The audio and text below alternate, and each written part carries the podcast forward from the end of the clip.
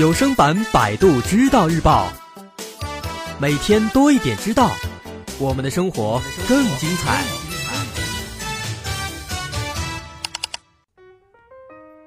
转眼这夏天又到了，马上呢，这又是游泳的好时节了。不过呢，咱们先别着急畅游，咱们先来说说这泳池里的水。加拿大的阿尔伯塔大学李杏芳教授的团队，他们检测了八十七个泳池的水样，最后得了一个结论，说一个泳池平均含尿量大约是七十五升，也就是一百四十瓶矿泉水。哎呀，这一个泳池这么多尿，还能不能让人好好游泳了？这泳池的水究竟有多脏呢？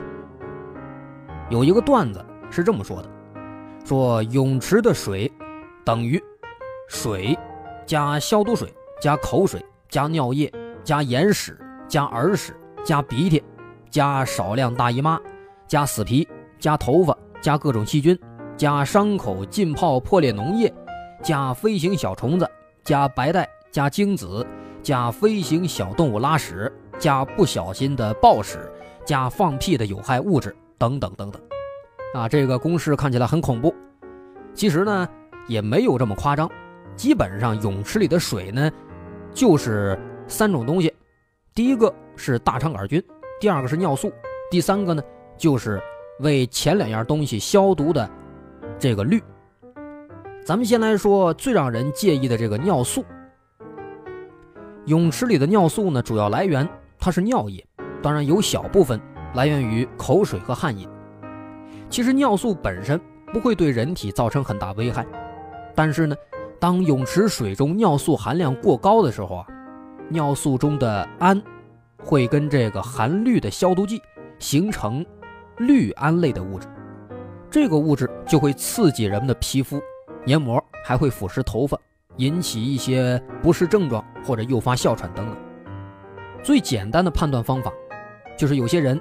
游完之后呢，眼睛红红的，这种其实就是中招了啊。然后咱们再说这里边的第二个物质——消毒剂。那么为了保持泳池的水质卫生，大部分泳池都会采取氯化消毒的措施。但是呢，水里边含氯量过低，池水呢就没有办法及时的得到有效消毒，容易滋生细菌等等微生物。但如果这水里边这个氯的含量过高，就会对人体皮肤黏膜产生刺激，同样对人会不好。那同时，氯化消毒也不能完全的杀死所有细菌，在合适的 pH 值及浓度之下呢，氯可以在一小时内杀灭大多数细菌。但是呢，还有一些对氯化消毒反应迟缓甚至无动于衷的微生物也是存在的。这些东西啊。它通过各种途径进入人体的时候呢，就会诱发一系列的健康问题。那么到底会有哪些问题？咱们列举一下。首先，眼部疾病，红眼病，也就是急性结膜炎。这个病有什么特征？首先是眼部有很痒的感觉，有异物感或者是灼热感。其次呢，怕光，结膜充血，或者有脓性或粘性的分泌物。得了这个病，我们应该怎么办？眼部可以滴一些百分之零点二五的氯霉素啊，或者其他的消炎的眼药水，每两小时用一次。临睡前呢，涂用一些消炎的眼膏啊。如果红眼比较严重的话，而且这个滴眼药又比较困难的时候，可以口服磺胺乳剂等等。另外呢，还要注意游泳的时候，咱不要用手揉眼睛，哎，最好呢佩戴这个泳镜。这样呢，可以预防这个眼部疾病的发生。然后咱们看皮肤的一些疾病，其中一类呢是真菌性的皮肤病，以足癣居多。这个病有什么特征？表现为指尖、足缘、足底出现米粒大小的身在性的水泡，它会很分散的或者是成群的分布，而且这个泡壁呢比较厚。内容呢很清澈，不容易破裂。这个我们应该怎么治呢？要正确选用抗真菌药。常用的治疗足癣的药物有达克宁、啊科霉唑霜，还有这个韦氏溶液和足癣散等等。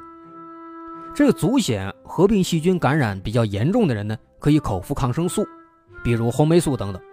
哎，这是第一种皮肤类疾病。第二种呢是传染性软疣啊，疣子。这个疾病特征是什么呢？就是我们的皮肤上一开始呢会有这个白色的半球形的丘疹啊，然后呢它会逐渐的增大，增大到五到十毫米，它中间是一个微微凹下去的，像一个小鸡窝一样，有这个像蜡一样的光泽。这个东西应该怎么治疗？首先先把这里边的这个软疣小体完全挤出来，然后涂上百分之二的碘酊来去除这个皮损。再之后呢，外用百分之三的泰丁胺软膏或者西多福威软膏等等。那么对于这些疾病，我们应该注意什么？怎么预防？到泳池的时候啊，不要和别人合用一些这个沐浴用品，而且游泳之前呢，要先洗个澡，并且经过近角消毒池进入这个泳池。游完之后呢，也要及时的去洗澡，预防皮肤病的发生。这是皮肤上的病。然后。还有一种是脏水进入耳朵里面引发的炎症，中耳炎。中耳炎有什么特征呢？游泳之后听力下降，耳朵里边感觉疼或者听不清耳鸣，或者呢是耳膜里边有这个咕噜咕噜的声音，啊，严重的会出现耳朵里边会流脓。这时候应该怎么办呢？